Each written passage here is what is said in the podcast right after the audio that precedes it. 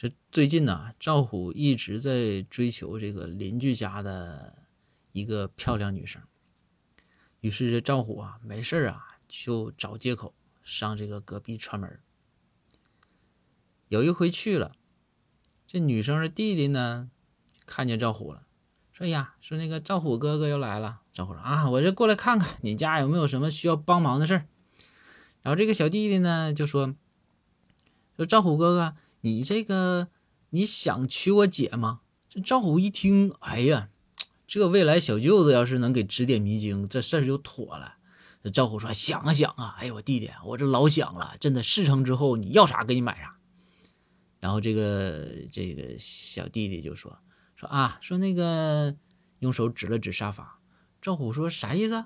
这是让我给你给你家换个新沙发吗？这不是问题，这就是钱的问题嘛。”然后这个小弟弟就说：“啊，不是，我的意思是，你要是想的话吧，你坐沙发上想，不累。”